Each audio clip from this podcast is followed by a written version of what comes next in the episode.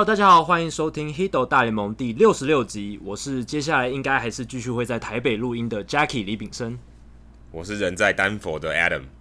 好，我们是全世界第一个中文的 MLB Podcast。除了大联盟的当周时事话题之外，我们也会讨论台湾主流媒体比较少追踪报道的内容。有机会的话，我们也会邀请台湾熟知大联盟或棒球的记者、专家，有特殊专长或经历的球迷听众，一起上节目聊独家的观点。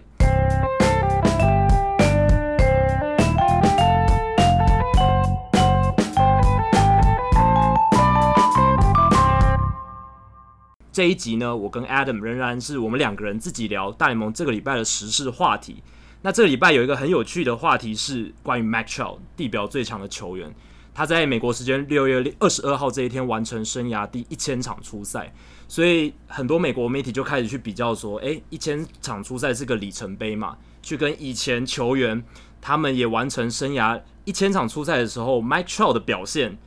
会比是不是比较好？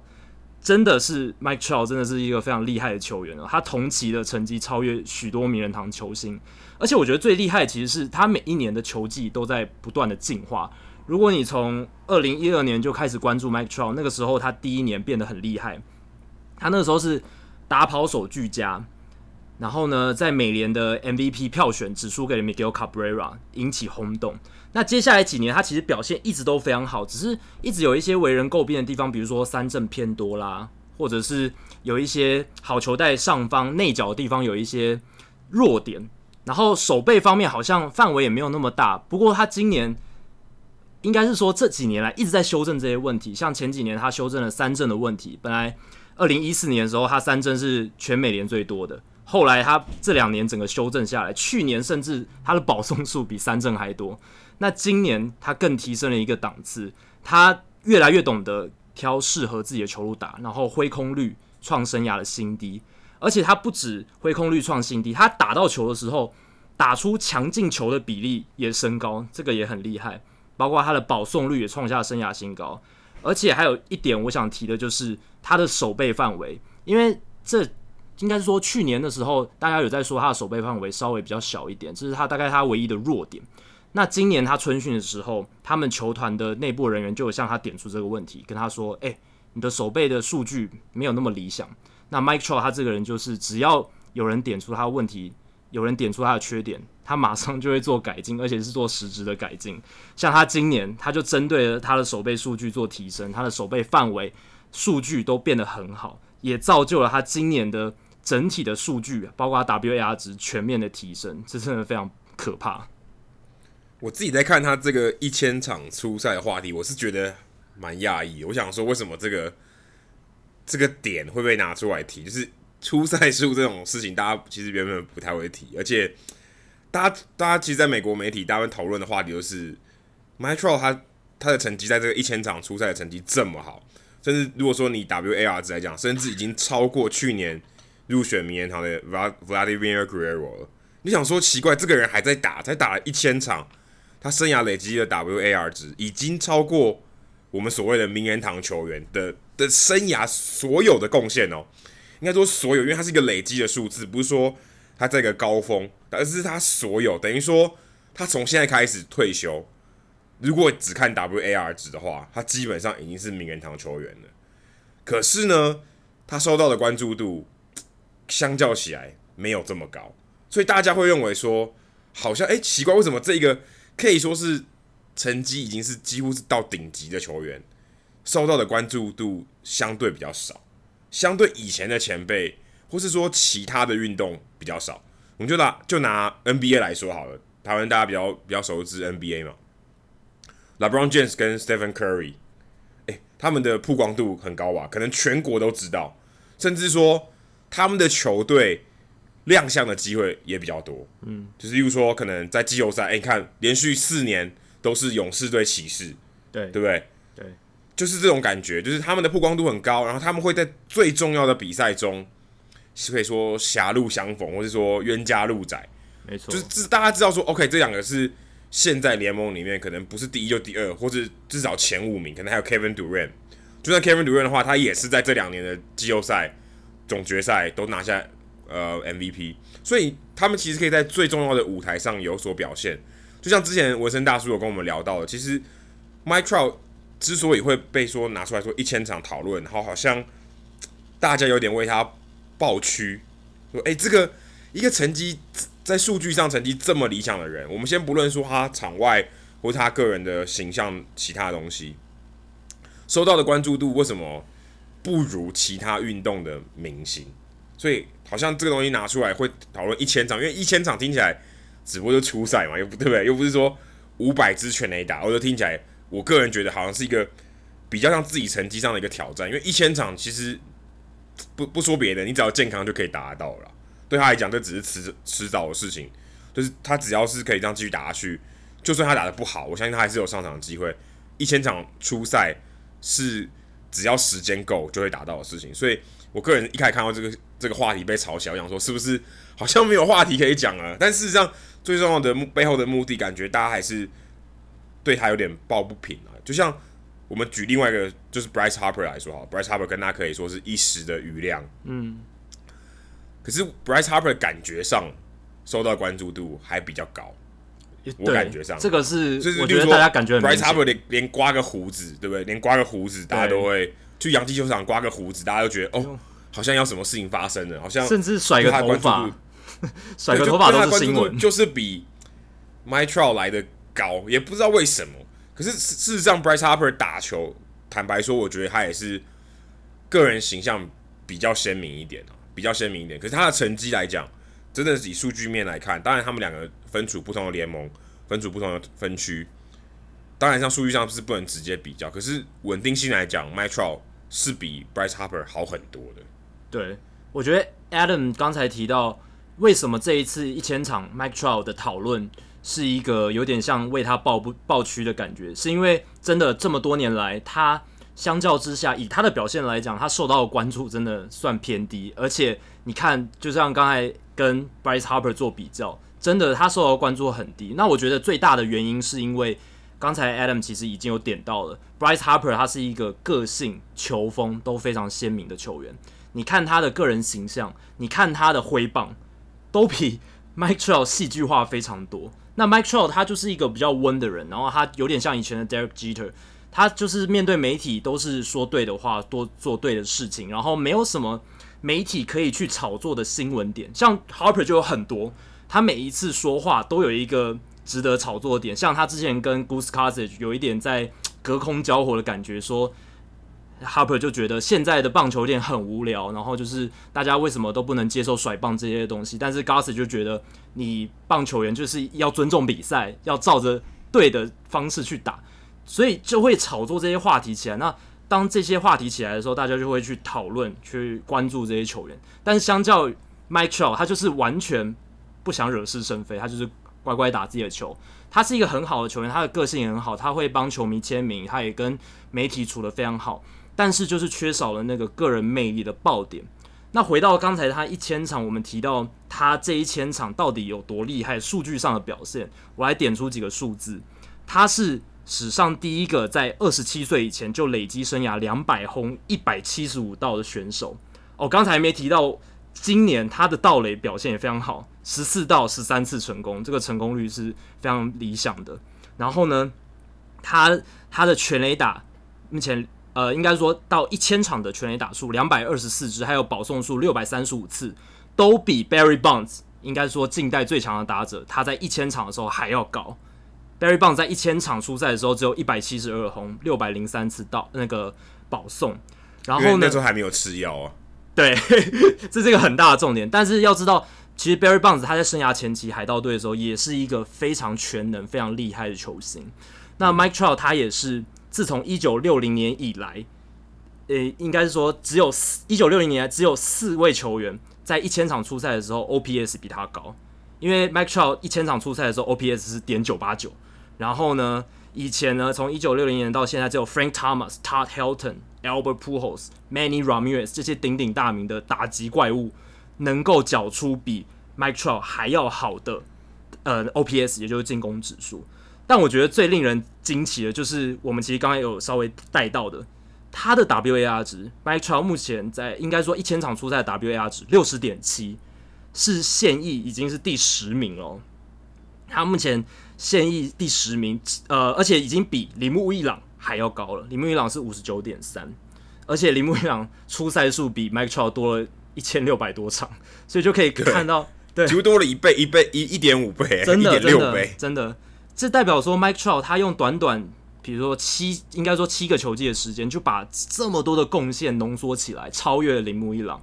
然后呢，他目前的 WAR 值六十点七，已经超越了六十九个在名人已经在名人堂里面的野手。那这些被他超越的球员，包括以前双城队的重炮手五百轰的炮手 Harmon Killebrew，还有最近几年入选的 Mike Piazza，以及刚才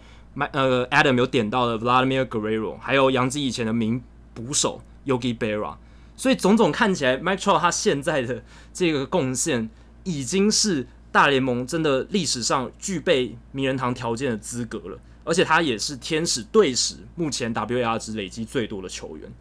所以真的是我觉得我们真的太少去关注 Mike Trout，或者是说把他的贡献或表现视为理所当然。我还记得大概上上礼拜他连续两场比赛都单单场双响炮，而且有一个礼拜他打击率接近七成，就是他真的是不断的。在演化，在进化，而且我觉得有一个美国媒体有点出另一个很可怕的数据，是他大联盟生涯，Mike Trout 从二零一二年，就是他第一年站稳大联盟到现在，从来没有连续三场比赛没有上垒过。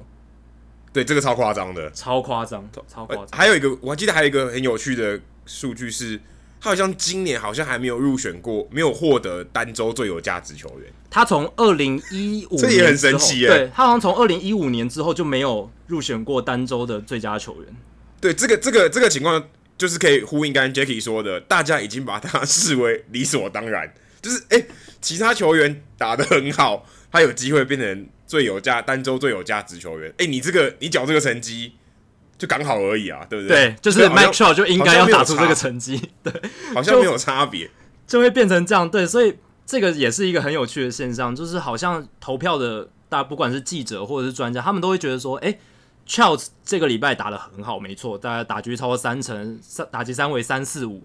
但是另一个球员他打出这个成绩，好像比较值得被鼓励。哎，Mike Trout 好像已经够好了，我们不需要再多加鼓励他这样子。这其实根本回到也是话题性的问题嘛，对不对？因为他觉得这个球员虽然很强，可是好像没有话题性呢，对不对？就好像好像没有什么话题性，甚至你看，我们就就拿他跟他同队的大谷来说，大谷虽然现在没得打，或是当他有得打的时候，哇，那关注度跟 Mike Trout 可能比起来，Mike Trout 可能还要靠边呢，对不对？对，媒体讨论度来讲，大谷绝对是狂胜，我觉得。对，而且因为因为其实天，我觉得天使队对他来讲，也有人讨论说，是不是他待在天使队对他来说是一种浪费，嗯、就好像 Joey Votto 待在红人队，嗯，是一种浪费，浪费他的成绩，因为他会对球队做出贡献嘛。可是这些贡献没办法转换成呃，我们说冠军好了，对不对？说说季后赛的资格，对，没有办法，因为你就是进不去。那目前看起来，天使队也离季后赛越来越远，可能。坦白说，其实我觉得已经没有太大的机会，因为你看今年水手跟太空人还是尤其是水手，太空人打得非常好，那毋庸置疑，大家都预料之中，水手异军突起。那天使就尴尬啦，他现在其实大谷翔平受伤以后，关注度整个下降。虽然还有 Mytro 撑着，可是他也季后赛也看起来不太妙，因为 Gary Richards 他们的王牌也也也又受伤了，对不对？没有什么希望了。那 Trout 打了这么多年，打了七年。就打过那么一次季后赛，二零一四年打过，打过三场。呃，Bryce Harper 呢？Bryce Harper 打过五次，对，就差很多，这五就是五倍的差距。而且 Bryce Harper 在季后赛表现其实还不错，对，那关注度就高，也帮他增加了更多的明星的这种曝光度或特质。对 Trout 就很可惜，在在这上面，我觉得尤其跟 Bryce Harper 相比，他真的是蛮可惜。所以，不然就跟，例如说 Artuve 好了，Artuve 可能。话题性也还比 Mike Trout 高一点，我可能觉得还高一点。虽然现在可能 Mike Trout 在台湾广告还是依旧一直洗脑，我现在最近是没有看台湾电视台啊，但不晓得 Mike Trout 那个广告还是不是一直洗脑大家？至少大家 对 m i t r o 也许对啊，对于 Mike Trout 的关注度会高一点。至少你每天开打开体育台的时候都会看到 Mike Trout 吧。有 Fox 体育台还是有这个九局职棒的广告，对，还还是就是 Mike Trout 代言的。那刚才 Adam 提到天使队季后赛今年的可能性，那我觉得应该是很渺茫，就跟 Adam 一样，因为水手第一个今年异军突起嘛，就算天使在季末能翻转这个颓势，然后挤进第二张外卡，我是觉得他们不可能超越太空人啊，挤进第二张外卡，他也是要跟洋基或红袜拼啊。那你跟杨基跟红袜打一场的外卡战，哪有得拼？如果你今天没有大股，你派 Gary Richards，但杨基会派 Luis Severino 嘛？红袜会派 Chris Sale，Sale 是要怎么怎么拼？对，所以基本上天使队在这样的情况下要打进季后赛的几率，真的我觉得真的不高。那回到刚才 Bryce Harper 的对比，对，没错，他获得的关注度是比较高，但他今年的表现真的非常不理想哦。他今年陷入。空前的大低潮。刚才 Adam 有提到，Bryce Harper 他本来就是一个表现起伏比较大的球员。他以前就是一年好，一年不好。生涯前期就是呃前两年打的还不错，然后第三年就有个瓶颈，受伤什么的。对，他受伤的频率实在太高了，我觉得。对，二零一五年容易受伤的。对啊，二零一五年他就是大爆发嘛，打出了国联 MVP 的价值。但是二零一六年他的打击率又降到两成四三，从前一年的三成三。这个跌幅也是很大。那今年更可怕，他今年开季的时候其实打非常好，四月份 OPS 接近一点零零零，是非常好的数据，保送大于三振。但是接下来两个月他的成绩严重衰退。那现在，呃，应该说截至今天，他的打击率只有两成一九。我记得他今天刚好打了三支二垒安打，不敢，不然的话他的数据会更惨。他 Bryce Harper 他在四月份的时候。OPS 接近刚才提到一点零零零，然后接下来五月份降到点八五一，六月份、哦、还是很不错了，还是很不错，八五一还是很不错。对，但是他打击率很低，而且上垒率已经跌破三成了。但是到六月更惨，六月的时候他的 OPS 只有点五零五，然后呢，他的保送跟三振次数，四月份是三十八比二十一，就是保送比三振多了十七次，但是这个月六月。他只被保送九次，被三振二十四次。我觉得这可以完全显示出一个选手他目前的状态是怎么样。那有人就在讨论说，Bryce Harper 今年为什么呃成绩下滑这么快？我觉得我能归纳出两个原因啊。第一个是 Bryce Harper 他自己本身的耐心下降，他今年尤其是在五六月份之后，他变得比较躁进，挥棒率提高非常多，他的挥空率也创下生涯的新高，百分之十四。而且呢，第二点就是对手对他布阵的比例越来越高了。他二零一五年的时候，对手对他布阵百分之十九点一，今年高达百分之四十六点一，上升了快要三，应该快要三十个百分点了。但而且大家都知道，布阵是针对左打者、强力左打者拉打滚地球嘛。结果 Bryce 对，对，结果 Bryce Harper 他今年。拉打的频率越来越高，这代表说他把越来越多球打进了布阵里面，而且对手布阵又越来越多，这样子双重的效应底下，他的打击率、他的上垒率当然会下降，而且他今年的拉球率百分之四十四点九，比去年多了将近十个百分点，那等于是自投罗网嘛，把很多球都打进了对手的防守布阵里面，所以就有人讨论说，诶，Bryce Harper 今年如果下半季没有办法。有效的反弹，或是反弹的幅度有限的话，他今年成为自由球员之后，今年底成为自由球员之后，大家讨论的四亿美金的合约会不会化成泡影？我觉得不会诶，我觉得大家还是会看，我觉得大家还是会看未来性，所以他还是很年轻嘛。然后我觉得至少他在长打上面，他现在还有十九支全垒打，对，还是国联最多的，国联最多，对，也是在联盟第一的啊。那当然是说他可能，我觉得他可能比较想要干大支的，所以他想要让这数字好看一点，或是他，当然他心态上当然会有一些影响。就刚才 Jacky 讲的，他挥空率比较高，然后比较造进，也许可以反映在这个，在他的打击率很低，但是他上垒率其实还是不错。嗯。但是他一直在往下，他在四月的时候还有四成，还有四成五，后来一直跌就已经不到三成了，所以我觉得应该是他不想等保送了，想要干大支的。我全垒打，我有全垒打比较重要。但一方面可能是。也是球队可能对他的期望，或是希望这样子吧，希望他可以多一些长大。但我个人觉得他这个这个四亿美金，我我个人认为还是很有机会，因为今年有几个有几个情况是，因为 Manny Machado 我也会我一一定他会进入到自由权市场，所以其实是有一个哄抬的效果。嗯、我觉得四亿美金应该是非常有机会，他他应该可以创下就是有史以来最大最大一张合约，而且刚才说的嘛，话题性比较高一点，所以我个人会觉得是比较有机会。而且其实呃，大概就在两周前吧，美国媒体有在传一个，就说有一个不具名的呃国联的 GM、uh. 说呃。Bryce Harper 是一个非常自私的人，只在乎自己，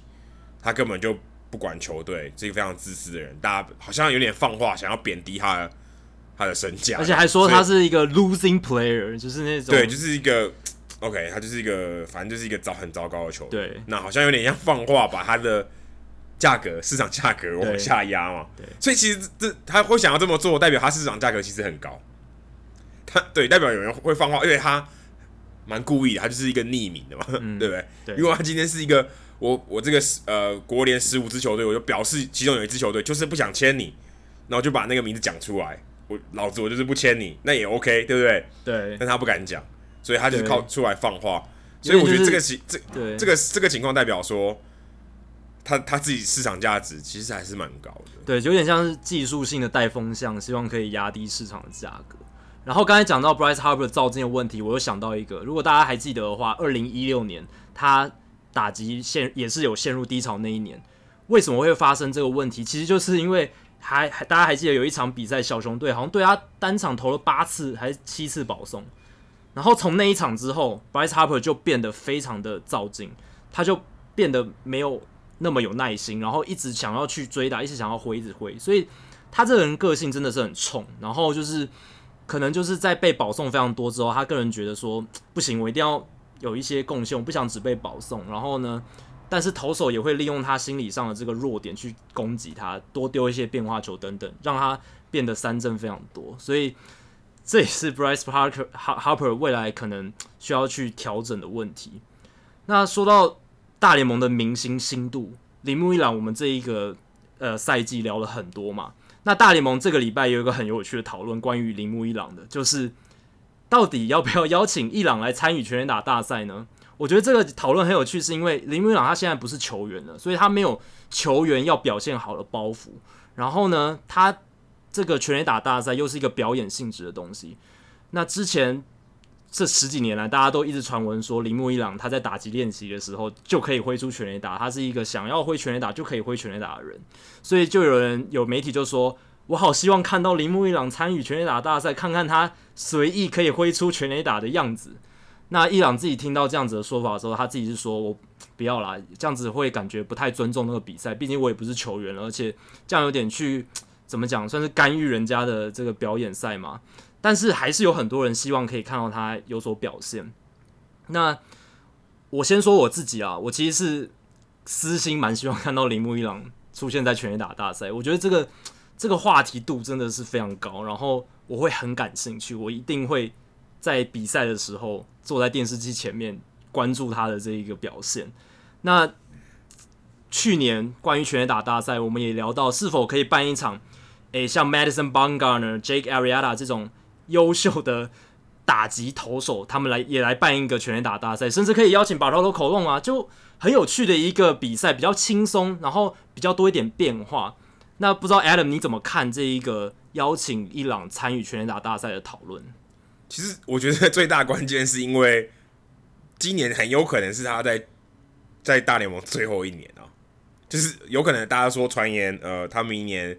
在日本开幕战以后就会退休，嗯、这个听起来是蛮顺水推舟的。OK，是假设是这样好了，但今年他应该也不会再上场，所以。可以说是他最后一年，那大家会希望在他最后一年能能留下些什么的这种感觉。那我觉得其实要做这件事情，如果 Rob Manfred 他想要做，其实是可以办一个，就是他不要参加那个比赛啊，嗯，就是好像全垒打大赛之前，我让铃木一朗来打一下一朗的全垒打表演秀这样子。呃，我觉得应该应该可以吧，这个应该不是太。我觉得不太离谱的事情，然后可能还可以做一些，例如说啊，如果更厉害的话，可以邀他爸爸来开，邀他爸爸来喂球之类，哇，这个弄个父子大和解、嗯、也不错啊，对不对？对，其实其实是有话题的。另外两个刚刚刚回到说投手全垒全垒打大赛，我个人是觉得那个时候我就觉得蛮好笑的，因为其实这个风险真的太高了，因为大家可以看投手实际是非常精密的东西，非常比比野手来讲更精密。那全垒全垒打大赛并不是他们真的擅长的，那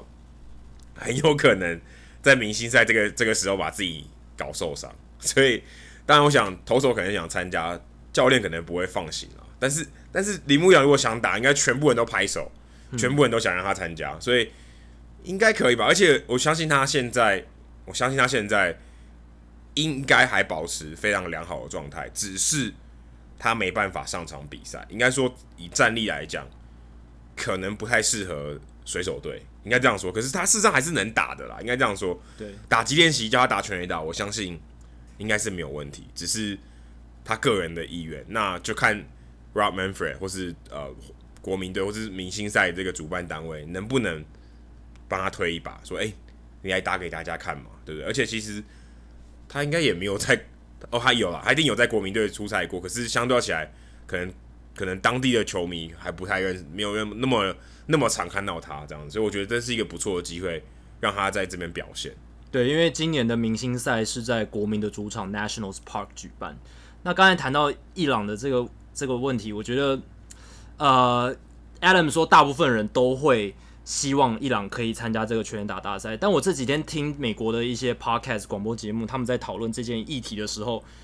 诶，有一些人是反对的，他就觉得说，现在全垒打这个赛，这个表演赛，或者全垒打这个秀，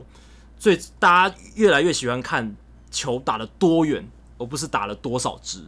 那伊朗的全垒打。就算他能打出来，大概也就是那种你知道刚过墙或者是没有很远的全垒打，所以这些专家觉得说，他们更希望是看到像更多的怪力男 Joey Gallo、Aaron Judge、Giancarlo Stanton 多打几次，然后看谁把球轰得比较远。如果伊朗来的话，他们反而会觉得没有那么令他们兴奋。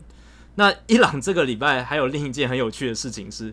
他学习了这个 Bobby Valentine，以前红袜队，还有以前大都会队总教练，以前也曾经到日本职棒担任过罗德队总教练的这一个资深的名教练。他以前在我记得是在大都会时期吧，他就是，没有错，他被赶出去的时候，对，他被赶出去之后，他为了回到球球员休息区关注他的球员的表现状况，他就变装，把自己贴了一个胡子，然后什么就是变装一下，然后再。假乔装之后回到休息区，然后规试图规避这个这个就是他已经被赶出场的事实。那铃木一朗有点像是算向 Bobby Valentine 致敬吧，因为他现在的身份其实是因为他是总管特助嘛，我记得，所以他不能其实是在比赛期间不能到球员休息区的，但是他还是很喜欢在球员休息区出没，所以在比赛期间的时候，他就是有一天他就是弄上了一个假胡子。然后就坐到休息区里面，对，还戴了一个帽梯啦，其实戴了一个帽梯对，所以你不仔细看的话，其实其实你不会知道那是铃木一郎，超级逗趣，对，那而且他其实在，在呃比赛之前，他打击练习，他其实也都在啊。之前还有新闻说他是他会去喂球嘛，那我们对同事记者也有在现场啊看到，就是哎、欸，他真的有去喂球，而且他也会在外野接球，所以他其实如果你。呃，不，没有特别去注意的话，你感觉到好像还在这个球队里面，好像还在二十五人名单里面，还要去练习。可是事实上，他在他其实是总管特助，他比赛期间他是不能出现在休息区或者场上的。嗯，那所以他才会 才会出现这个乔装成一个胡大胡子哥，像 Bobby Valentine 这种这种情况，就还蛮特别的，算是这一周蛮热的一个话题吧。至少很蛮多人在转载这个他一。贴了一个胡子的照片，算是疯传吧。然后其实也可以显示出伊朗他这个人的个性，其实私底下很有玩性啦。虽然他有很对蛮调皮的，蛮调皮的。对，他虽然有非常严肃一面，就是他在棒球生活纪律这一块，但是他其实还是有另一面是调皮可爱，甚至有点诙谐幽默的那一面。那说到明星赛，大联盟这个礼拜其实有公布更新他们这个明星赛票选的数字。国联出现了一个很有趣的情况，跟二零一六年皇家队球迷倾巢而出为他们球员票选的情况有异曲同工之妙。大家如果还记得二零一六年的时候，因为二零一五年皇家队拿下世界大赛冠军，隔一年那个他们整个堪萨斯市的棒球热度还非常高，所以就出现他们球迷疯狂为自己球员灌票的情况。我还记得那时候最最显著的一个例子就是 Omar Infante，一个非常应该是说很资深的二垒手，但是表现非常差，几乎是我记得 OPS 还不到零点七，结果还第一，非常非常低的一个 OPS。然后呢，整个而且他手背其实也没那么好了，攻整个进攻的。整个攻守水准是几乎是替补球员的等级，但他还是出现在明星赛票选的，好像第一名吧，我记得。我记得第一名，有一阵是第一名，公布的时候是第一名。对，那今年国联的勇士好像也出现了类似的情况。如果你摊开国联的这个最新明星赛票选的数字，你会发现每一个位置都有过那个勇士队的球员。第一名是 Freddie Freeman，他是一垒手，哦，这个没话说，对，这没话说，实至名归。然后二垒手 Ozzie Albies，嗯，也可以，但是他其实到五六月份的时候，整个手感整个冷下来，他现在上垒率其实不到三成。三垒手就有一点奇怪喽，前面两名是 Arenado Bryant，这没有意义。第三名竟然出现了 Yonhan Camargo，他在 Eugenio Suarez 还有 Evan Longoria 前面。Yohan Camargo 他是一个开季还不是勇士队先发三垒手的球员，然后。勇士队还有一阵子，如果大家还记得，找了 Jose Bautista 来守三垒，就是因为他们不放心 Camargo 当主力先发三垒手的这个任务。因为 Camargo 开季的时候，他打局其实有一阵子一直都不到两成，后来才慢慢回升起来，这个就有点让人有疑义了。那游击手的话，Dansby Swanson 他排在第二，然后捕手林木清也在榜上，外野手 Nick Markakis。Ronald Acuna Jr. 还有 Ender Inciarte 也都在排行榜上，所以勇士队的球迷是不是真的像二零一六年皇家迷倾巢而出？真的是有点，我觉得有时候大家在讨论这个议题的时候，就会一直讨论说，到底明星赛我们是要看上半季表现最好的球员，还是球迷最喜欢的球员？我觉得这个这个实在很难说，因为投票的时候，每个人对于成绩的解读，还有对自己球队的喜好，你实在是很难很怎么讲很难分开嘛，对不对？因为你说，当然说，刚刚其实提到 Camargo，我觉得有一点点有一点点不公平啦，因为 Arenado 跟 Bryant 基本上已经是遥遥领先 Camargo。对，那 Longoria 他当然我也不知道为什么，但他其实我觉得他值得至少第三或第四吧，但。嗯但他可能就是转到了一个他新的球队，可能受欢迎的程度，他自己的表现打得没有这么好，不然他其实应该算是一个明星，他知名度远，当然远比 Camargo 知名度来的高，所以他应该还可以靠他以前的历辉煌的历史，可以帮他争取到前前五更好的名次，而不第五名。嗯、我觉得其实更有趣，比 Camargo 更有趣的是 Nick Markakis，嗯，他既然他现在在外野是赢过 Bryce Harper 的，而且 Bryce Harper 大家都知道。他是在国民队，今年的明星赛在国民队的主场打。对，这个我觉得国民队的球迷实在太太说不过去，有点失职哦，有点失职。对，而且差了将近十十七万票哦。对，其实蛮多的哦，总共也不会才一百一百万票出头，差了十七万票。Bryce Harper 输给 Nick Markakis，而且 Markakis 有一个很大家可能比较资深的球迷会有一个趣闻，就是他打了这个十几年来。他从来从来没有出现在明星赛过，对，就连那种每一个球队都有一个呃外卡的名额，就是每个球队都有一个代表，都要有一个代表。他在精英队的时候也没有，没错。当然在勇士队他更不可能，除了今年。所以，哦，没想到他他一举就拿下外野手最高票。哇，目前看起来是这样，没有错。对，这个也是令人觉得蛮神奇的。第三名也很离谱。我讲第三名可能，如果大家没有去。呃，没有去特别看那个票数的话，你你很难，你真的很难很难想象，第三名是 Matt Kemp，对，季前大家季初大家认为说不会进二十，还没有开季就可能要就回家吃自己的人，对，现在他是第三名，而且他现在是道奇队打线里面最重要的打者，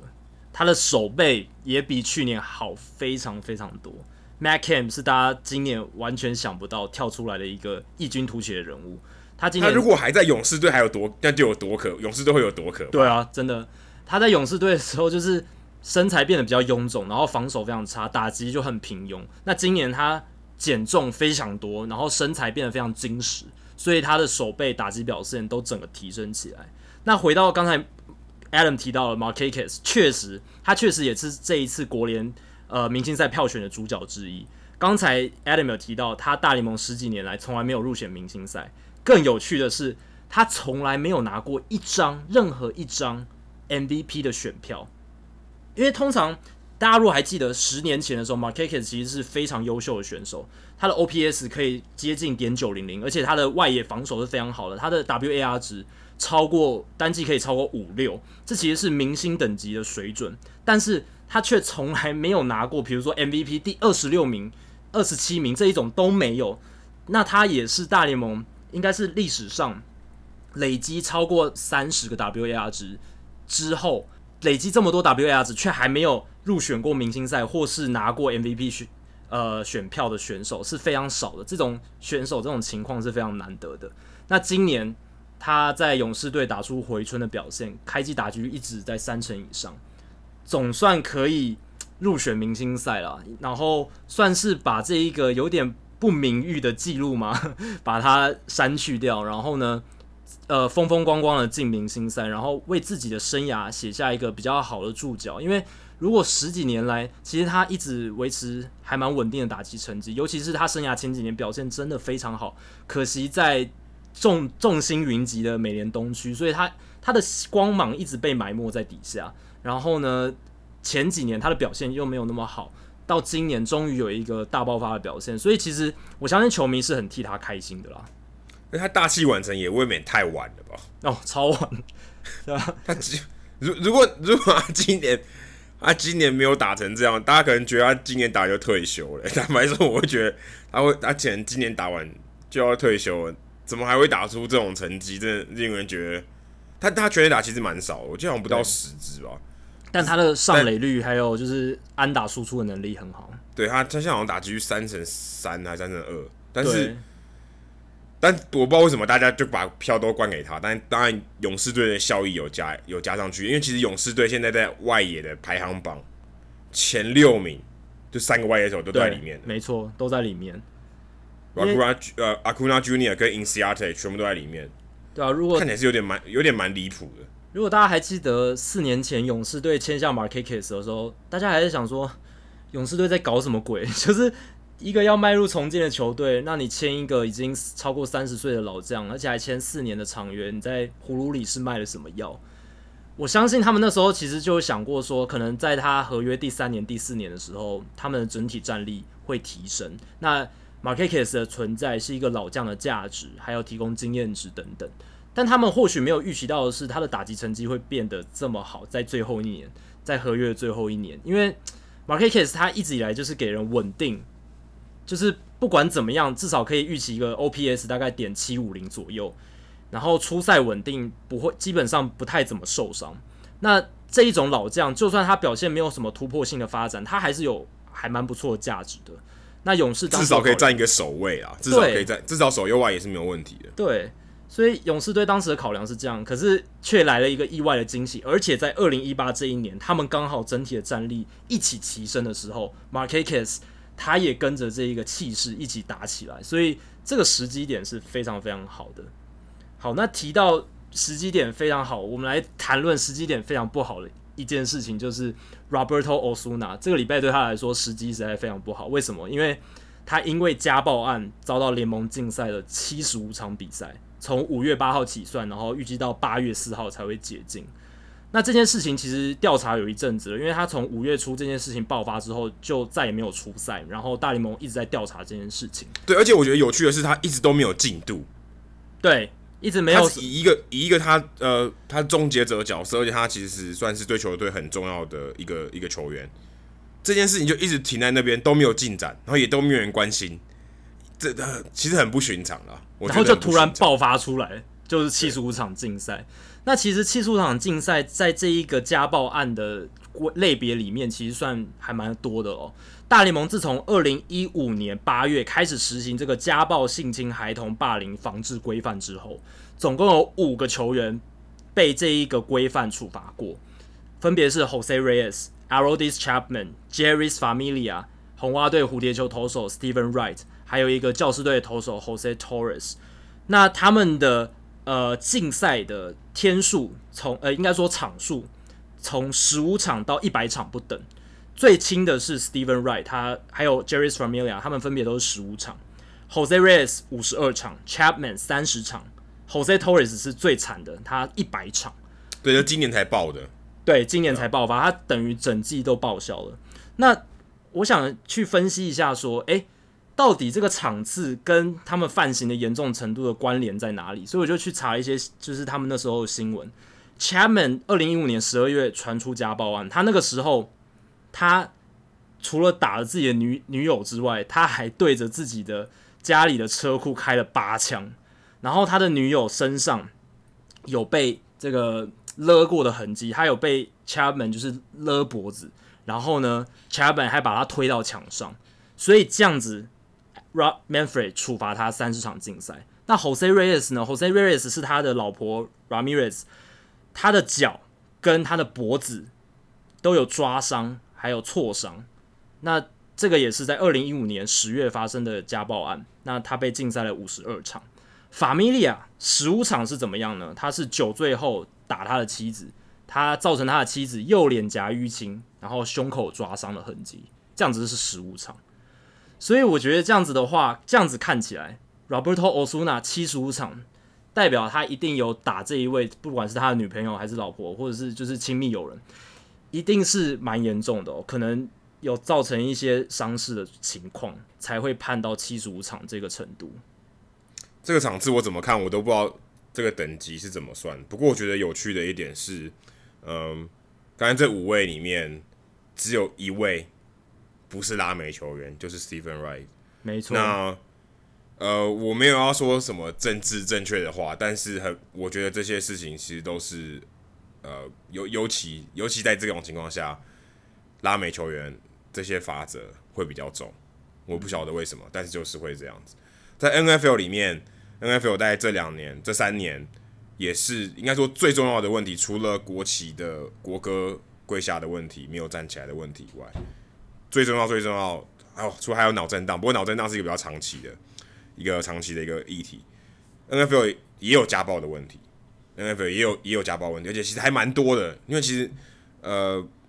NFL 呃的族群大部分是白人跟黑人，黑人更多，那大联盟是拉美跟白人比较多。所以在 NFL 里面也有这种情况，就是诶、欸，黑人打老婆、打女朋友，家暴案发生了，判的这个罚则不一样。而且 NFL 讨论度我记得更高，对不对？更高。呃，我这边举个例子是 Ray Rice，Ray Rice 是巴尔的摩乌鸦队一个非常好的跑锋，可以说是明星等级的这样子，好像好像呃什么可能是 NBA 里面的 Chris Paul 这种这种角色，嗯、一个矮矮的，但是非常厉害。诶，他一开始在传出家暴的时候，呃，联盟处置的不是很好，处置他罚两场，不准上场。后来呢，这个打呃打女朋友，这个在电梯在他在电梯里面打女朋友，就这个这个画面曝光了，他挥了一拳，他女朋友整个倒在地上，就一拳，这一拳让他终身都找不到工作。他现在就算他说我你你找我去打球，我完全不拿薪水，我吃自己。我都可以，都放化成这样了，他其实绝对还是堪用的球员，也不也也没有人要他。可是呢，在另外一边，这个 Ray Rice 是一位黑人球员，黑人跑锋。另外一边，在纽约巨人队有一个叫 Josh Brown 的踢球员，他是白人，他一样是打老婆，不过他的画面没有曝光。但是大呃 NFL 的官方一开始只罚他一场，一场几乎有跟没有一样，而且他是踢球员，其实根本有跟没有一样，就好像。对，就好像一个牛棚里面最后一个人这样子。对于大，对于棒球来说，相较起来是比较不重要的角色。替补也可以，也可以很容易可以把他替补上。他的这个家暴案爆发以后，他只也不过再追加成七场，都多了六场。跟 Ray Rice 比起来，有默契封杀，让他终身找不到工作。这两个差距其实很大。就有人在讨论说，诶，这是不是有点有点种族的问题？对，就跟 Carlos Gomez 一样，说，诶，为什么都？这个尿意尿检都抓都抓拉美球员，拉美球员的频率比较高。对，拉美球员好像有点多很多，好像有一点政治不正确，有一点针对性，有点针对性。在这个刚刚刚 Jackie 讲的，就说哎，这些家暴案的这个情况，具体的情况然后跟他的罚则，你看起来就好像有有这种味道。如果 Stephen Wright、嗯、虽然我是红袜迷，可是你就讲，哎、欸，他十五场，而且没什么事情，没什么事情，而且罚了就罚了，就过去了。我苏打这个东西拖了好久，他也都不公开，对不对？好像他有点，也也不能说莫须有，不但不会说他无罪，只是好像没有让他有一种水落石出，就让他罚了，他就好像吃了一个闷亏。也不知道到底发生什么事，我觉得有这种感觉。对，那家暴案对于大联盟来说还不算是非常严重的问题，嗯，相较起 NFL，对，呃，NBA 就比较少一点，我不知道为什么，可能没有报吧。对，但是相较起来，大联盟比较多的问题还是在禁药，家暴这些问题越来越多。那我想以后可能还会有机会再讨论到这些问题。那这个东西其实对于球团来讲也是一个跟受伤一样。是一个不定时炸弹。那你看蓝鸟队，我我我不但不能说因为欧苏纳缺赛影响了多少战绩，所以他们今年打得非常烂，但是一定有影响嘛？他们是最好他最好的救援投手，就这样不明不白，也不说不明不白，应该说突然就爆发这件事情，战力就折损了。我觉得对于球团来讲也是非常大的一个伤害。这样子，对，Adam 刚刚讨论到可能有种族针对性的问题，那。我觉得我刚刚听你讲这个 NFL 例子之后，我想点出另一点是，好像两边联盟对球员这个道德标准的要求有一点落差。因为像 Ray Rice，他终身找不到工作，但你看看现在 Aroldis Chapman、Jose Reyes，他们都还是在联盟里面继续打球。而且，其实这五位球员，我相信 Jose Torres 之后他回来应该还是找到工作。大联盟的球团似乎还是非常愿意给这种球员机会，而且。像 Aroldis Chapman，他的合约是越给越大张，越赚越多。那这样子好像就会觉得让人觉得说，是不是在这个道德标准的要求上，是不是还不是那么严厉？虽然大联盟有了这个规范，二零一五年开始实行这个规范是一个进步，没错。而且他们会处处以禁赛，当然这也是对球员道德标准要求的一个表现。但对比 NFL 像 Ray Rice 这样的情况，我觉得真的是有一点差异。可是 Ray Rice 这个不是一个明文的，是一个有点默契封杀。嗯，对，有点有点默契封杀。但是但是没有错，这个道德标准，当然我觉得终身找不到工作是有一点有一点极端。不过，嗯、呃，你说罚这些竞赛，然后大家对于他的表现，例如说我们就。就讲 Chapman 好，Chapman 应该是说这五个人里面知名度最高、成绩也最好的球员。大家其实我觉得过就过了，对，对对真的，现在已经没有人，好像没有人在讨论他有家暴过的事情。对，之前之前小熊队在他出赛的时候就放了一个呃跟跟跟家暴有点关系的这个的歌，就那个小熊队的球那个 DJ 就被 fire。这个球团也是很敏感的嘛，对不对？对，这其实是很敏感。那你就觉得说，哎、欸，好，好像是不能提啊，对，好像说，哎、欸，这个家暴就就就让他过去，就就忘了他。但是道德标准，你可以说，嗯，OK，是不是很低？还是，呃，你让他继续打球，是某种程度上不能说鼓励家暴，而是没有处罚不够多。我我是我当然觉得，我是觉得非常。当然，这家暴是非常非常不好的行为。可是你鼓好像没有处罚那么重。因为你看，Jose Torres 跟 Chapman 一百跟三十，对不对？对，你敢罚 Chapman 一百场吗？很难讲。我觉得大联盟可能不敢这么做。那当然，在商言商，我想他应该应该还是有一些票房的考量吧。我觉得大联盟，当然他可能不会把这个东西点破，因为毕竟我们也没在大联盟工作。我相信大联盟应该是是，有这些考量的。我甚至觉得 Chapman 对自己的车库开八枪这个事情，远远比其他的这些家暴的情况更严重。因为一个人如果愤怒的时候他就会开枪的话，那你怎么知道他的这个情绪控管还有他的行为上会不会有一天大失控之类？这是这个是很可怕的一件事情。那谈到你直接你直接鼓励了，你也鼓励了那些你某种某种程度上让那些球迷觉得这好像是好像是可以被允许的。真的，真的有有有点好像说，反正我开枪，我勒女友，我顶多就是三十四十场、五十场，大不了。那这样子的话，贺阻力其实真的有限，就跟我们之前谈论到禁药的话题是一样的。那谈到很敏感的议题，其实大联盟这个礼拜也有一个一触即发、很敏感的状况，就是巨人队跟马林鱼的互砸事件。这件事发生在六月十九号，但是其实原因在前面几场比赛就发生了。最早应该是可以从 Longoria Evan Longoria 手被砸断开始说起嘛？对，打到他的手指，被 Dan Straily 没错打中他的手指。对，然后呢，后来在六月十八号的时候，Hunter Strickland 巨人队这个非常火爆的这个投球男，有点像是以前的放肆火吧，就是投球性格非常鲜明，然后球速也非常快的一个投手。他对 Louis Brinson 那个马林鱼的外野手投了一个近身球，然后在近身球之后，Louis Brinson 敲出一支安打，然后 Brinson 在上一垒的时候就非常激动，就是有而且嘴巴念念有词对着 Hunter Strickland。然后在那一场投完之后，Hunter Strickland 回到休息室，好像是怒砸，就是用手拳头怒砸了一个门，然后结果导致手受伤，然后也 也进了 DL。隔天，巨人队就对 Louis Brinson 投故意触身球，非常明显，Derek Rodriguez 他直接砸在他的屁股身上。这个时候，Martin Mattingly 就很不爽啊，他就冲出来，然后跟裁判有争论什么什么。然后呢，我记得 Mattingly 在回到休息。休息区之前，他指着 Buster Posey 捕手，巨人队的捕手说：“You are the next。”就是你现在你你你对等着被砸，你等等着被砸吧，直接落下这个狠狠话，然后就回到休息区。果不其然，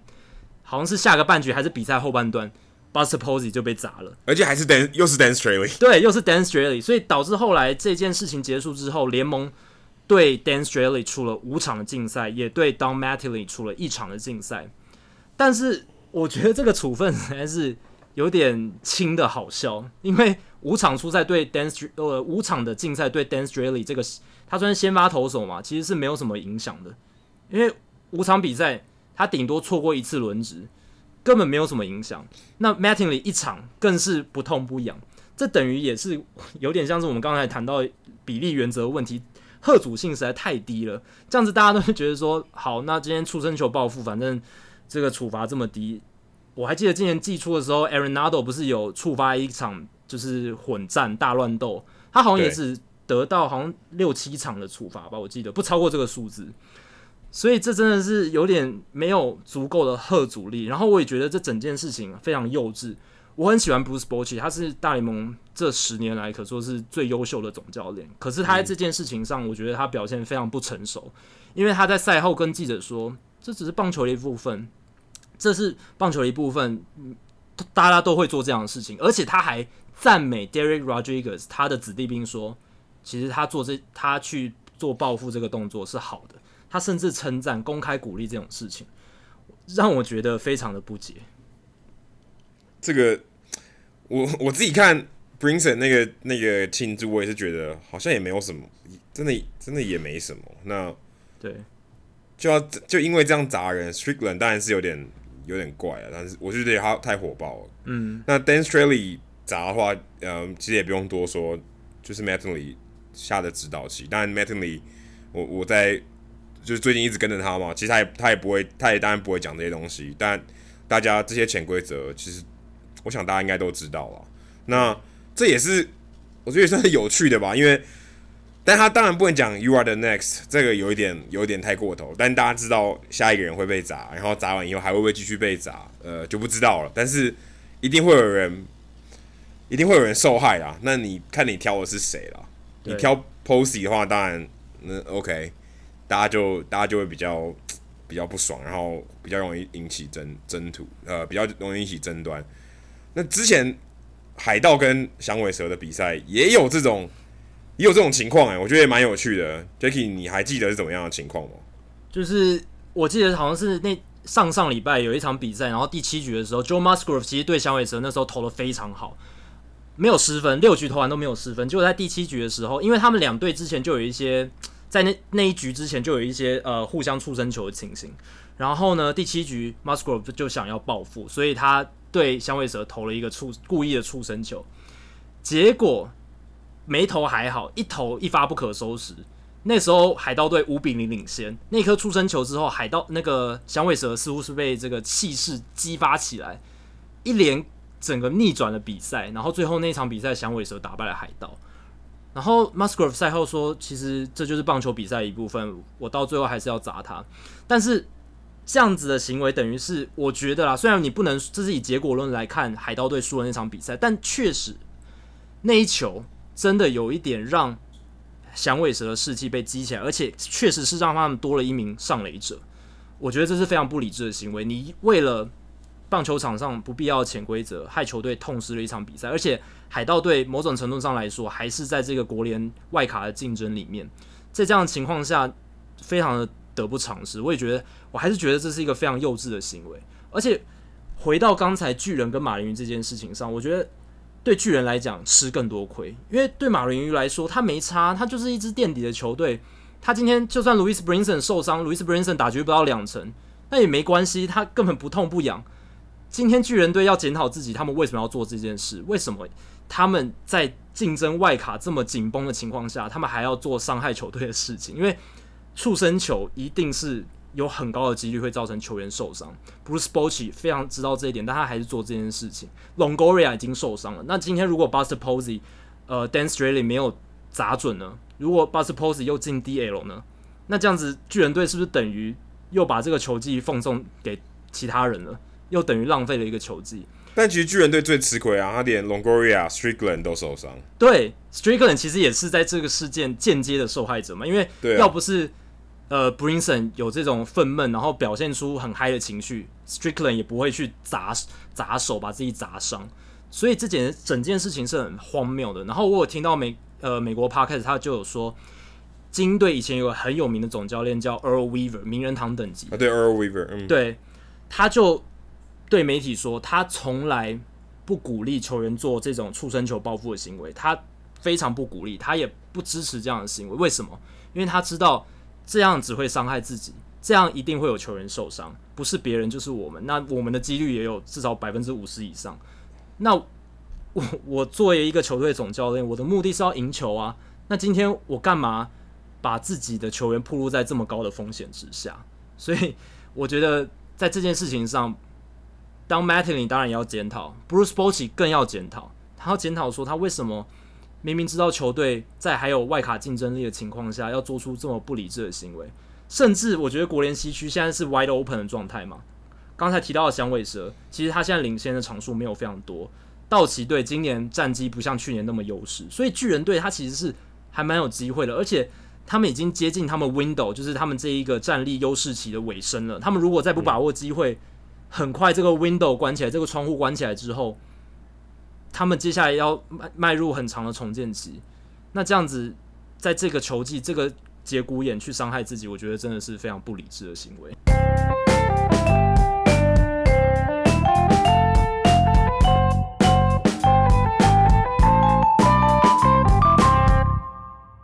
接下来进行本周的转学生周记单元，Adam 这个礼拜去了很多地方，有很多事情要跟我们分享。呃，这礼拜我呃礼拜一的时候，我其实去了 Providence，Providence 就是呃在红袜队三 A 旁边的一个一个城，然后旁边有个叫 Pawtucket 的 Pawtucket 这个这个地方，那就是红袜队三 A 所在的地方。那去这个地方主要的目的就是采访林子伟，林子伟这个时候还没有上大联盟。那我刚好去采访那两天，他刚好都猛打赏，一个是四呃五个打数三安打，一个是六个打数三安打，其中还有一次是全垒打。那林子伟在那那那那两场表现很好，嗯，可以看得出他手感非常火烫。然后我也在这两场呃中间专访了他。那我自己以前大概在十六，应该在十六年前有去过这个主场，叫做 McCoy Stadium。那这个 Stadium 这个这个球场其实非常非常老，七十六年了。七十六年，红袜队都喜欢，红袜队都喜欢这种老。这个球场不但很历史很悠久，而且其实中华队有在这边打过球。曾经辣把潘宗伟跟施金典有在这边打过大学的交流友谊赛，是在两千年的八月一号。所以其实你在这个球场里面的通道，还可以看到他们之前在这边拍的照片，还有一个交流赛的锦旗，非常有趣。但是他有呃有整修过，他整修的时候还上了新闻，但是。呃，所在地都是同一个地方，然后整个规划也都是，所以你可以感觉到这个球场非常的缺乏设计。怎么讲？缺乏设计不是说好不好看的那种设计。我例如说我我要去呃拍摄影嘛，在比赛中要摄影，那那时候我就去，哎、欸，我我就提早到了球场，我去看一下说球场的环境到底怎么样。结果发现，哎、欸，奇怪，我就问到处问那个工作人员说，你知道摄影席在哪吗？他说，哎、欸，好像没有这个东西、欸，哎，好像 不存在，好像平常也没有没有记者来拍，都是我们自己球团的摄影在拍，嗯、所以他也也不知道也不知道摄影席在哪、欸，哎，就最后变成我其实是站在跟我等于是我站在球员休息区，就站在板凳旁边，然后在那边拍。非常奇非常奇怪的感觉，我甚至有一度还可能离开了一点点，所以如果呃擦棒球，然后刚好他那个地方是没有任何护栏，大家如果看过大联盟的那个 dugout 就是休息区的话，它是往下挖的嘛？诶、欸，没有，可是三 A 的话，我 m y c o y Stadium 是平的，等于是跟球场是完全平的，然后然后前方完全没有围栏，所以如果今天有一个界外球擦棒球直接飞往休息区的话，是完全没有任何东西挡住的。嗯，所以如果我在那边拍摄的话，你非常有可能被打死，因为因为你眼睛要看快门嘛，看看镜头会分心了。快门的瞬间，其实你，你眼睛是会分心的。对，球飞过来，你基本上是闪不掉，除非有人大叫一声，然后你刚好反射性的动作闪开，不然其实非常危险。然后就你就站在那边，然后跟球员就在旁边，然后球员突然讲什么，你都听得一清二楚，就感觉是一个非常奇妙的地方。然后整个通道啊，例如说休息室啊。呃，也都是跟大联盟差非常非常多。那休息室也比较小，然后对于媒体的规范也比较少一点。那基本上也没有太多媒体在那边。我看你赛后也没有，也不像说，嗯，大联盟会有总教练会有马上就有赛后访问，总教练可能就问个一两题，很快就没有了。那球员的话也不太会接受访问，而且都是，诶，感觉好像洗一洗澡，马上就马上就离开了，不像大联盟球员可能还要接受访问，然后是。处理一些其他的事情，小联盟的生活跟大联盟真的是很不一样，而且整个球场的感觉也相当不同。就是，诶、欸，例如说像他们是好像我记得只要带小朋友，小朋友好像都是免费的，嗯，所以三 A 的看球的环境很像是很有点像社区的感觉。虽然你看三 A 跟大联盟中间已经没有任何层级的差别，直就是直接三 A 就是大联盟，可这个球场的感觉。甚至我 Jacky 之前去过春训的球场嘛，McCoy Stadium，我我个人可能觉得还没有春训球场大，可能还没有，还没有那么那么好，设施也没有那么完善。对，设施也没有那么完善，而且它是在一个蛮偏远的地方，附近几乎什么都没有，可能就一两间酒吧，嗯，什么都没有。那这个这个环境很蛮特别的。如果大家机有机会，我相信，我希望林子伟不要再回到这里啊。但是如果大家有机会的话，还是可以来红袜队这个三 A 这个球场看一看。那我们我很开心啊，刚好可以在这个刚好有可以找出空档，在两场比赛中间，而且林志伟表现很好，嗯，心情也不错，愿意在这段时间接受我的访问。那大家如果有兴趣的话，也可以到 TSNA 的网站上面看这篇专栏报道。那我也有贴我的跟他的访谈的影片，也是我自己剪的，自己自己拍自己剪，然后把这个影片做好啊，也算是呃帮助林志伟在在他可以说是他小联盟，应该我希望是他最后小联盟的生涯。帮他做一个记录，告诉他，诶、欸，他他最后那个推他的一个助力，把他推上大联盟，是因为他表现非常火烫，在六月这段期间打击表现很好，把他最后推上去，希望他再也不要再下来了。对，你刚刚在提呃有提到说，前面有提到说，呃小联盟球员就是打完这比赛之后就赶快回家，但是你在那个访谈我有去看，然后有发现你还是抓到了一个林子伟的队友，让让他接受访问，去谈一下林子伟跟他们球员互动的情况。哦，那个是在赛前哦，是赛前，那个在赛前。哦我聊一下这个好，这个我觉得蛮有趣的，聊一下赛前好了。这个这个故事，感谢 Jacky 提提出这个点。我在访问他的时候，这个这个这个球员叫 Ty Buttrey，嗯，那他也是这个三 A 的投手。那他从二零一二年几乎跟林主伟同期，从太阳联盟一路打到三 A。那林主伟二 A 跳级打到大联盟，再回到三 A。嗯，不过他是一步一步爬上去，他目前。Ty Buttrey 还没有上过大联盟，是，他是一个大概六尺四寸、六尺五寸，非常非常高大的一个白人的右投手，球速可以到一百迈的一个火球男，火球男哦。那那个时候我就访问完林子伟，然后我就坐在那边算是休息吧，看他们就等他们比赛，等他们练那个做伸展操，在那边等。他就问说：“哎、欸，林子伟在台湾是不是真的很红？”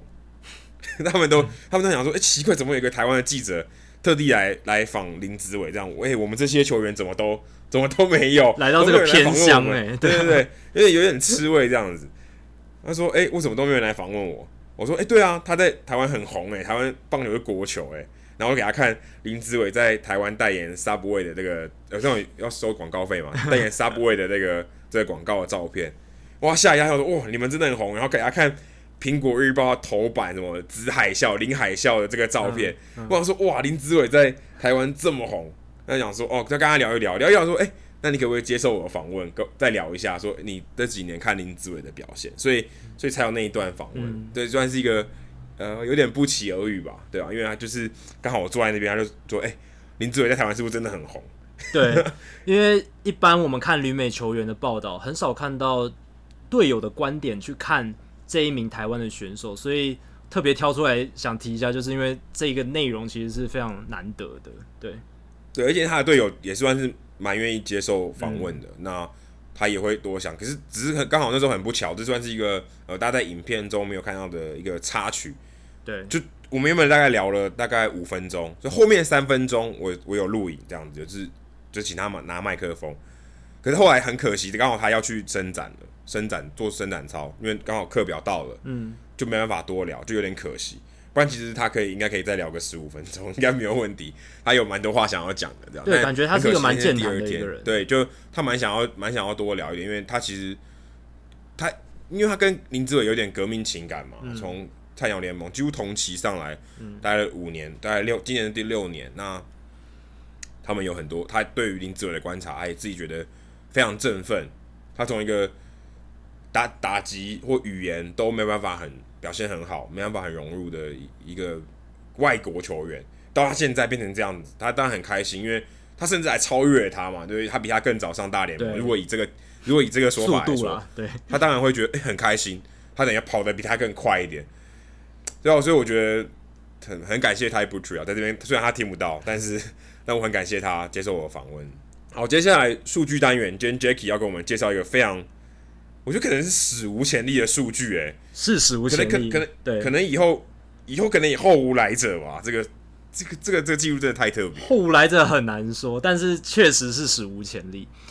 到底是什么数据呢？其实它也不算一个什么很特别的数字还是什么，但是就是一个很神奇的现象。六月十八号美国时间，国民队进行了一个双重赛。那第一站其实它是一场比赛的补赛，是补五月十五号那一场只打完五局的比赛的补赛。为什么那时候只打完五局呢？因为那时候下雨，所以就阴雨延赛了。那剩下的四局延到了六月十八号的白天进行。那在那场补赛呢，国民队的新秀外野手 Juan Soto 在补赛中挥出了全垒打，但是这一场的数据其实都是会被记为五月十五号的，因为这是五月十五号的补赛嘛，把剩下的比赛打完。有趣的事情来了，五月十五号那一天，真实的五月十五号那一天，Juan Soto 还没有上大联盟。对，他是十九岁的新秀，那时候还闹得很大，对，他还没有上大联盟。那个时候他还在二 A 打球。那个时候他在二 A 打得非常好，但是他还不是大联盟球员，所以他在五月十五号的补赛，六月十八号这个时刻，他打出了这一支全垒打。那到底 Juan Soto 的生涯大联盟第一支全垒打是哪一支呢？因为他其实，在那一场比赛之前，他的大联盟首轰是应该是五月二十一号，美国时间五月二十一号对上教士队的时候，从 Robbie Erling 手中打出来的。五月二十号才是他的大联盟生涯初登板。那很多人都在问说，哇，这样子你搞得我好乱啊！到底王守统这支全垒打怎么算？好，那这个大联盟官方的这个数据的单位就跳出来讲话了，他是 ELIASPORTS，就是伊莱亚斯运动数据的这个单位，他就跳出来说，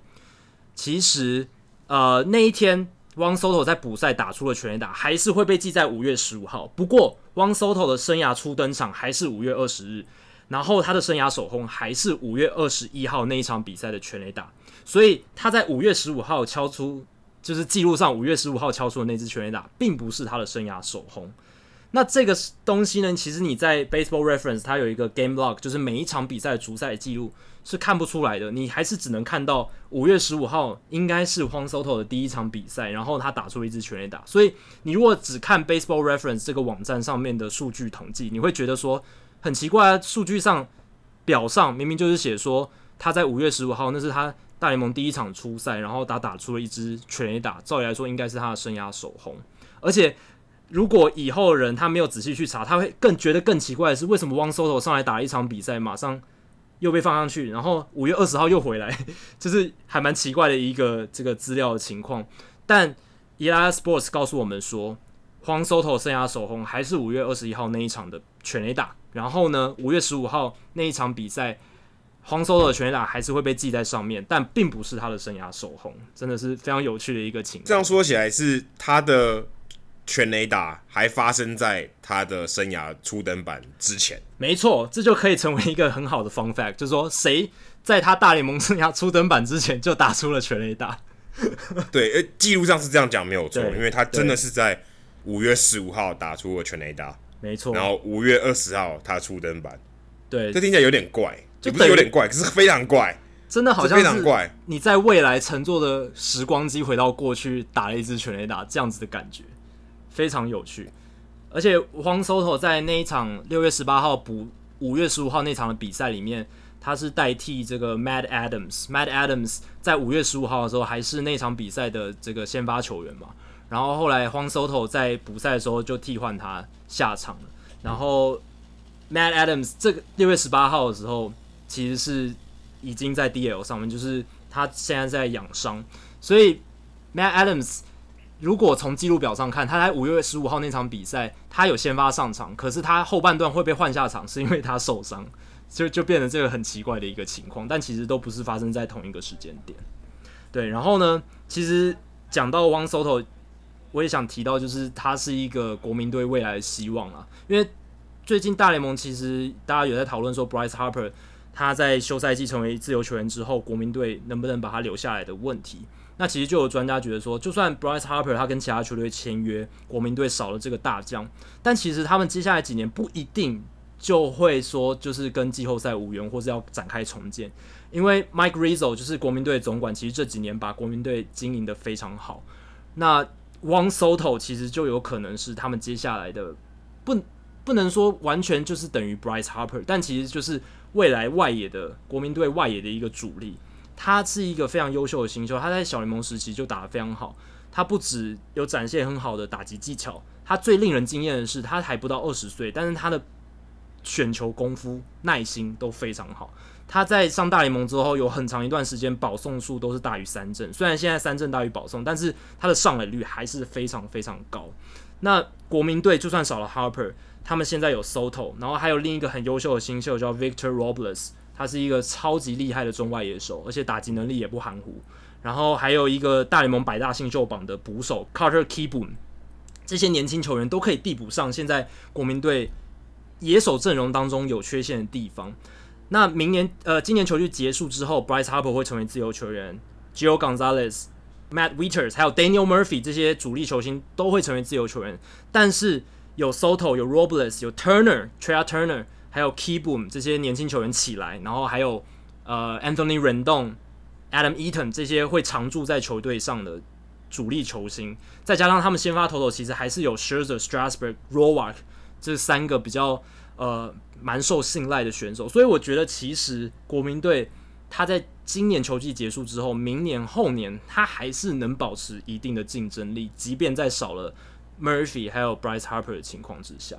今天的节目差不多到这里，如果大家喜欢我们的节目的话，请欢迎加入 Hito 大联盟在 Facebook 的社团 Hito 大联盟讨论区，加入这个社团，回答三个简单的问题，就可以和我还有 Jackie 还有其他上过我们节目的听众朋友。主播、球评一起讨论棒球。